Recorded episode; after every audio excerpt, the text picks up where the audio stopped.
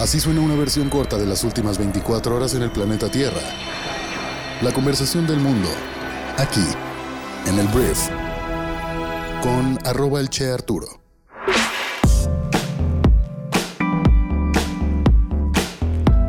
Hola, muy buenos días, bienvenidas, bienvenidos a esto que es el brief para este lunes 9 de mayo. Espero que hayan tenido un gran fin de semana, estás aquí para escuchar las noticias más importantes del día y así tener temas de conversación en todo lugar y en todo momento. Yo soy Arturo Salazar, soy tu anfitrión y vamos a comenzar con esto que es el brief. Empecemos hablando de Andrés Manuel López Obrador, presidente de México, que bueno, Andrés Manuel López Obrador tuvo un fin de semana interesante en el cual tuvo una gira por diferentes países de Centroamérica, pero que al final culminó en Cuba. Cuba es un país que pues obviamente tiene su historia, tiene una historia en la cual hay dos versiones de la moneda para muchas personas. Hay gente que dice que Cuba es un pueblo reprimido por gobernantes corruptos que pues históricamente han mitigado y han degradado el desarrollo de ese país a través de un sistema que no les permite avanzar a nadie, que durante muchos años vivió bajo una dictadura y que hoy en día pues vive en democracia, pero una democracia que pareciera un poquito endeble, se sigue pareciendo un poco a la dictadura de antes. El tema es que parte de las personas que son fans de Cuba es el presidente de México, Andrés Manuel López Obrador, que aterrizó el sábado en el aeropuerto de la capital cubana, en La Habana, donde fue recibido por el canciller de Cuba, Bruno Rodríguez, y ayer fue condecorado con la Orden José Martí. En estos momentos que estoy grabando, todavía no le entregan esta orden, la distinción, eh, Orden José Martí, que es el, es el premio o la distinción que el gobierno de la isla le asigna solamente a sus mejores amigos. El canciller cubano recibió a AMLO en la escalerilla del avión de la Fuerza Aérea Mexicana procedente de Belice, que al parecer AMLO pues no se sube al avión presidencial porque considera que es corrupto, pero se sube a otros. Aquí ya no voló ni en Viva Aerobús ni en Volaris, sino que agarró un avión, un avionzón para el solito, ¿no? Bueno, y para su esposa y también para el canciller Marcelo Ebrard que fueron, eh, los secretarios de la Defensa, Luis Crescencio Sandoval de la Marina, José Rafael Ojeda, en una integración inusual de una comitiva mexicana para una reunión de trabajo con el gobierno isleño. ¿Para qué llevas a tu grupo de seguridad más fuerte? No lo sabemos, pero bueno. El tema aquí es que pues AMLO sostendrá un encuentro bilateral con su homólogo, Miguel Díaz Canel, y luego una reunión ampliada con comitivas. El tema migratorio no aparece en la agenda, aunque no se descarta que sea abordado y ya mañana te podré dar mucha más información. El tema aquí es el símbolo, ¿no? Desde que José López Portillo en 1980 expresó su rotundo respaldo al régimen cubano en un discurso en la Plaza de la Revolución ante una congregación multitudinaria que encabezó Fidel Castro precisamente, no había en el gobierno de la isla una expectativa tan alta con un mandatario afín. Y en este sentido, pues México es relevante, o sea, México, a pesar de que muchas veces vemos mucho malinchismo de que no, pinche México, o sea, no, no, avanzamos, no muchas cosas, pues México es una potencia a nivel global, es una de las economías más fuertes de Latinoamérica, junto con Brasil, y dentro de nuestra liga, pues somos poderosos, ¿no? Entonces, esta visita, este compadrazgo con Cuba, pues no es ni será muy bien visto por Estados Unidos, ni por ningún gobierno que esté constantemente emitiendo sanciones contra Cuba un gobierno que mantiene prisioneros de guerra, un gobierno que presenta violaciones a los derechos humanos. Entonces, esto te digo como símbolo. Me imagino AMLO cumplió un sueño viajando a Cuba. Vamos a ver qué sale de las reuniones. Mañana te platicaré como ya te lo dije. Por lo pronto, AMLO, hermano, ya eres un cubano. A continuación vamos a hablar de otra parada que tuvo AMLO en Centroamérica, en este caso en El Salvador, porque mira, Andrés Manuel fue a El Salvador a presumir logros de su gobierno porque no sé si tú sabías que el presidente de México, bueno, el gobierno mexicano, había pactado con El Salvador implementar dos programas sociales que en México no han tenido tantos resultados, que es el Sembrando Vida y el Jóvenes Construyendo el Futuro. Entonces, Andrés Manuel fue a El Salvador a anunciar que el gobierno mexicano y El Salvador van a poner 60 millones de dólares para duplicar así el presupuesto para que este programa siga su curso. En esta visita AMLO aprovechó para criticar al gobierno de Joe Biden, el presidente de Estados Unidos, que te digo, no hay muchas ganas de quedar bien con nuestro socio comercial más importante, pero bueno, criticó al gobierno de Joe Biden y al Congreso de los Estados Unidos, que no han podido destinar una ayuda prometida por 4 mil millones de dólares precisamente para fomentar el desarrollo de los países de Centroamérica y con ello detener los flujos migratorios. Lo que AMLO dice o propuso hace algún tiempo con Bukele, que es el presidente de El Salvador, es que, oye, vamos implementando los programas que tenemos en México. Con esto la gente va a dejar de emigrar. Porque fíjate que probablemente estos 4 mil pesotes que te demos a ti mensualmente por sembrar árboles van a convencer a tu población en El Salvador que quiere emigrar de quedarse en el país. A pesar de los niveles de inseguridad brutales y a pesar de que en Estados Unidos pueden ganar 15, 18 dólares la hora y pues eso los va a convencer seguro de quedarse aquí sembrando árboles. Y es la lógica, es el nivel, ¿no? O sea, es la lógica que, tienen en México y en El Salvador. Entonces, por eso habrá 60 millones de dólares, es decir, México invertiría 30 millones. ¿Cuánto es? Son 600 millones de pesos en El Salvador para que deje de migrar la población. Y pues bueno, esto lo anunciaron. Dijeron que había habido grandes, grandes resultados.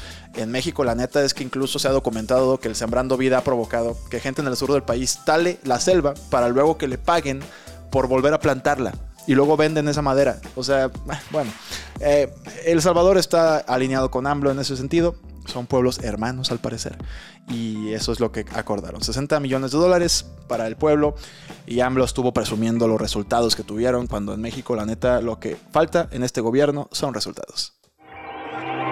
Hablando de Morena, y hoy andamos, caray, muy anti-AMLO. Una disculpa si eres pro AMLO, pero hay cosas que son indefendibles, hay cosas que son chidas tal vez del gobierno, pero hay cosas que no.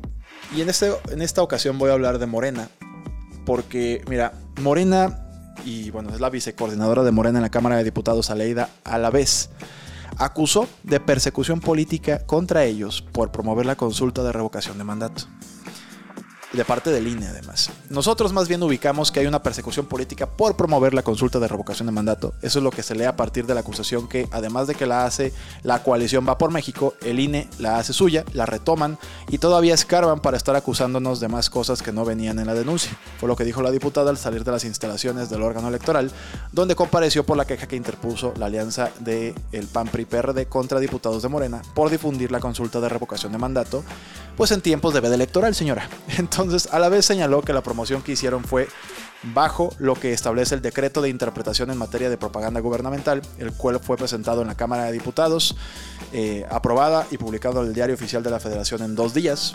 Ahí hubo un decretazo muy rápido para que pudieran promover esta consulta, que al final pues hay quien dice que fue un fracaso, hay quien dice que fue un rotundo éxito, pero a mí lo que me llama la atención de la nota es acusar de persecución al INE, cuando los diputados de Morena son los que están promocionando las caras de las personas, de los diputados y diputadas que votaron en contra de la reforma eléctrica y están pues tal cual tachándolos de traidores a la patria con nombres, apellidos y fotografías. Entonces se me hace muy chafa el hecho de que ahora se quejen de que hay una acusación, una persecución, que además es mediante los procesos que el INE tiene, o sea, de manera formal, no en la calle diciendo, miren, traidores a la patria y ponen las fotos casi casi como si fueran convictos o personas que se fugaron por asesinato. Entonces, bueno, entiendo que todo es discurso político, o sea, entiendo esa parte, pero creo que aquí pues se muerden muy gacho la lengua en Morena.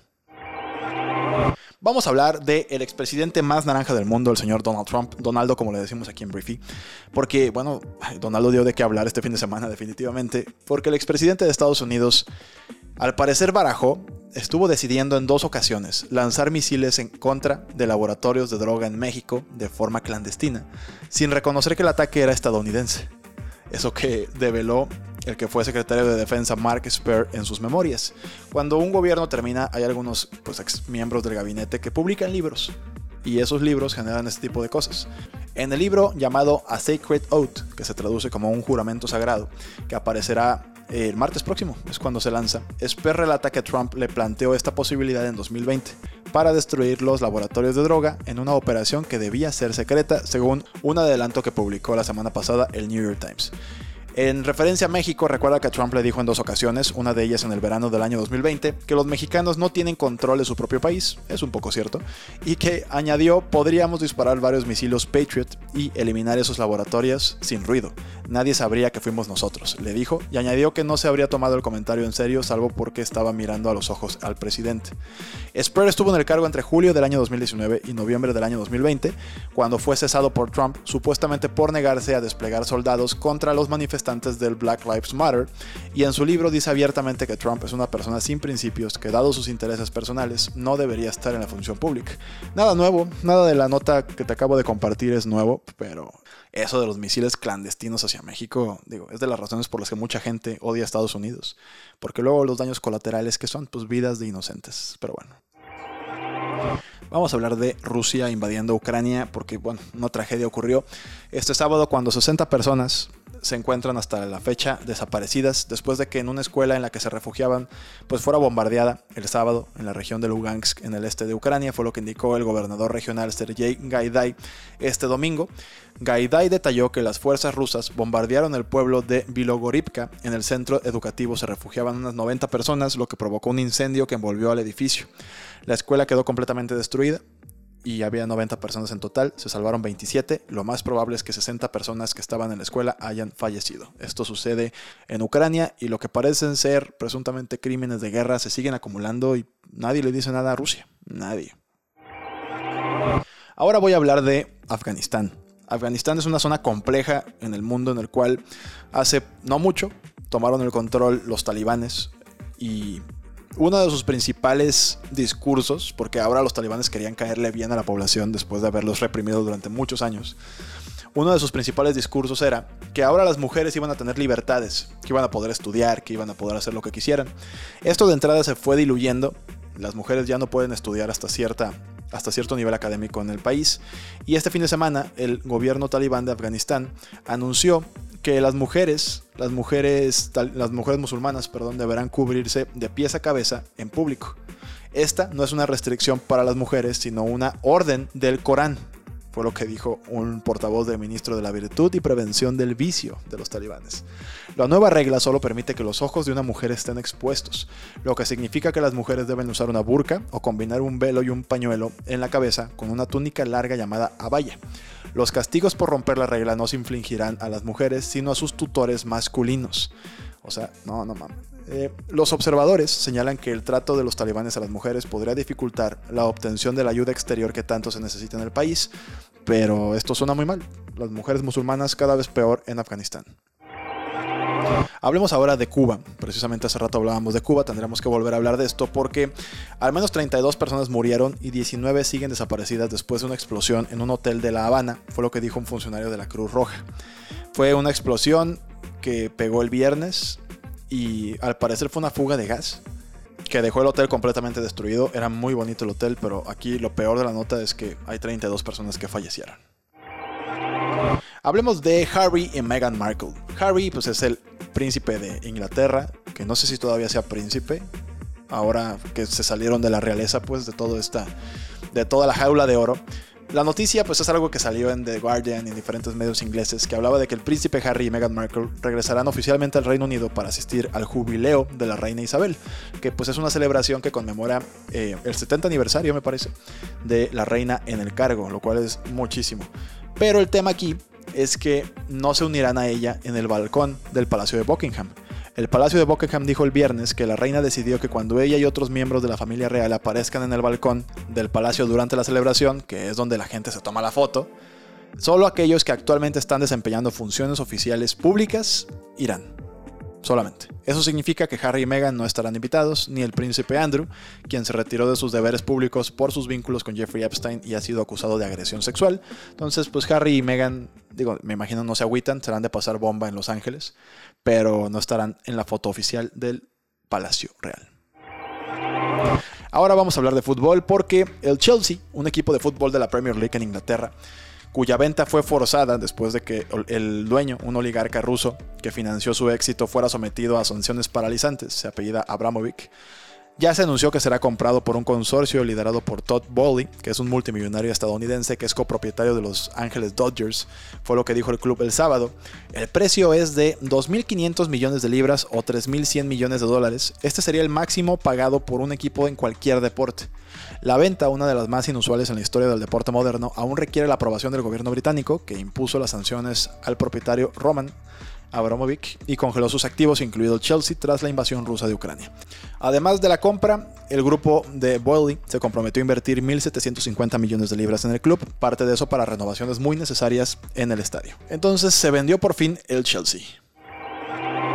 Voy a hablar del Canelo Álvarez, que esta noticia ya la conoces probablemente, pero el Canelo perdió y con esto terminó su racha ganadora ante un ruso llamado Dimitri Vivol. Y con estos, bueno, se llevó la victoria por decisión unánime y se mantiene como campeón semipesado de la AMB. Aquí, por a contexto, el Canelo era el que estaba retando al campeón, o sea, el retador. Y pues fue una auténtica fiesta mexicana porque el 5 de mayo en Las Vegas siempre se pinta de verde, blanco y rojo, con espectacular presentación del Canelo, con mariachi y bailables mexicanos.